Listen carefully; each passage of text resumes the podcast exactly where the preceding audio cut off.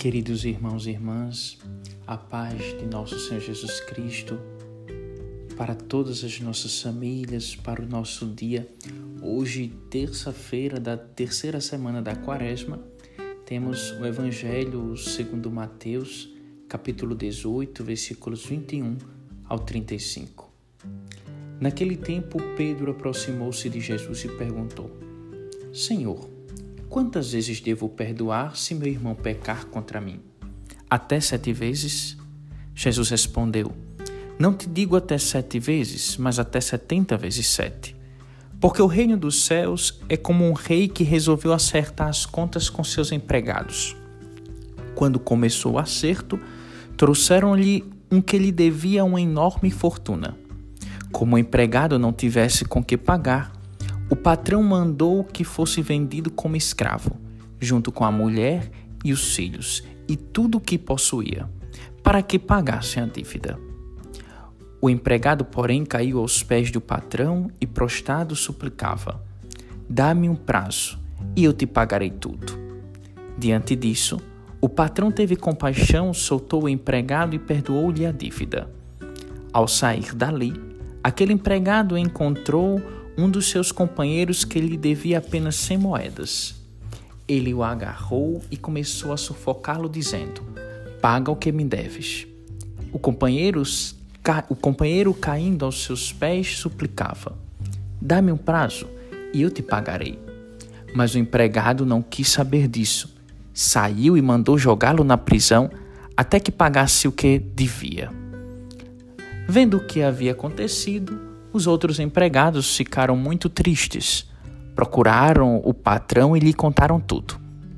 Então o patrão mandou chamá-lo e lhe disse: Empregado perverso, eu te perdoei toda a tua dívida, porque tu me suplicastes. Não devias tu também ter compaixão do teu companheiro como eu tive compaixão de ti? O patrão indignou-se e mandou entregar aquele empregado aos torturadores, até que pagasse toda a sua dívida. É assim que o meu Pai que está nos céus fará convosco, se cada um não perdoar de coração o seu irmão. Palavra da salvação, glória a vós, Senhor. Queridos irmãos e irmãs, hoje o Evangelho vem nos falar daquilo que devemos viver na nossa condição de cristãos. Viveu o perdão. Pedro pergunta, e a pergunta de Pedro faz parte da nossa humanidade fraca, rasa. Pedro pergunta, Senhor, até quantas vezes devo perdoar? Até sete vezes? Sete, que é o número da perfeição, é o número completo. E nosso Senhor vai além disso, não até sete, Pedro, mas até setenta vezes sete. Ou seja, o perdão ele é permanente na condição cristã. O perdão não é algo facultativo dentro da vida cristã, mas é um vínculo, é uma lei. A lei do perdão, ela é a lei do amor, é a lei da bondade. É uma lei que nos vincula a Deus. Ou seja, se não vivemos o perdão, não estamos vinculados a Deus. E nosso Senhor é muito claro nesta parábola, quando ele mostra esse rei, esse patrão que tem compaixão do empregado. Empregado ali que cai aos seus pés, que pede perdão, misericórdia, pede um tempo. E muito mais que isso, o patrão tem compaixão e perdoa-lhe a dívida. Mas o empregado, ao sair, não vive o perdão e a bondade. Muito pelo contrário, encontra um companheiro, um companheiro, encontra um amigo seu e começa a sufocá-lo, pedindo para que a dívida que este companheiro tem para com ele possa ser paga.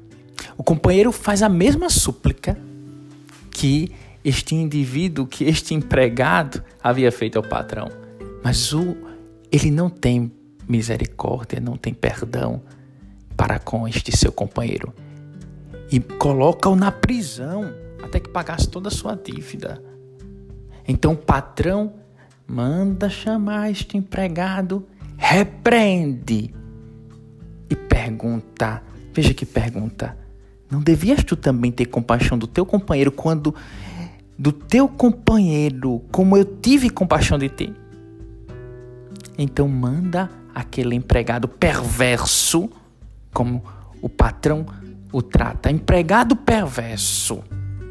Eu te perdoei toda a tua, a tua, a tua dívida, porque tu me suplicastes. Então manda que seja levado aos torturadores, até que pagasse toda a sua dívida. E nosso Senhor termina a fala com Pedro dizendo: É assim, Pedro, que o meu Pai que está no céu fará convosco, se cada um não perdoar de coração seu irmão. É perdoando que se é perdoado. A oração de São Francisco é tão clara, é dando que se recebe, é perdoando que se é perdoado, é vivendo o perdão, a bondade que se vive para a vida eterna. É um caminho, é um exercício. Vida espiritual é um exercício de permanência no amor e na bondade de Deus. Só permanece neste amor, só é digno, um pouco mais digno desta bondade, desta misericórdia quem vive o perdão, porque o perdão nos vincula a Deus. O egoísmo nos afasta de Deus. O orgulho, a soberba, uma vida longe da caridade e do perdão nos afasta de Deus.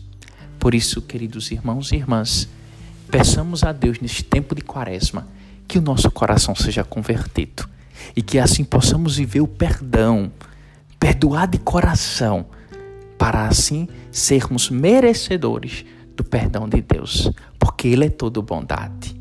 Não temos um limite para o perdão, assim como Deus não tem limite em seu perdão, porque misericórdia é toda bondade. Louvado seja nosso Senhor Jesus Cristo para sempre seja louvado. Graça e paz neste dia, e que assim possamos viver, queridos irmãos, na bondade e no perdão, mas lembre-se, nosso Senhor mostra esse patrão que repreende. Também não devemos perdoar, viver a bondade sem viver a sinceridade e demonstrar ao irmão a sinceridade do nosso coração, o nosso sentimento de indignação porque a indignação faz parte também da condição cristã. Se indignar-se de ver a pessoa certa no ambiente errado, numa condição errada. E viver o perdão implica também a correção fraterna. Que o bom Deus nos ajude. Fraterno abraço.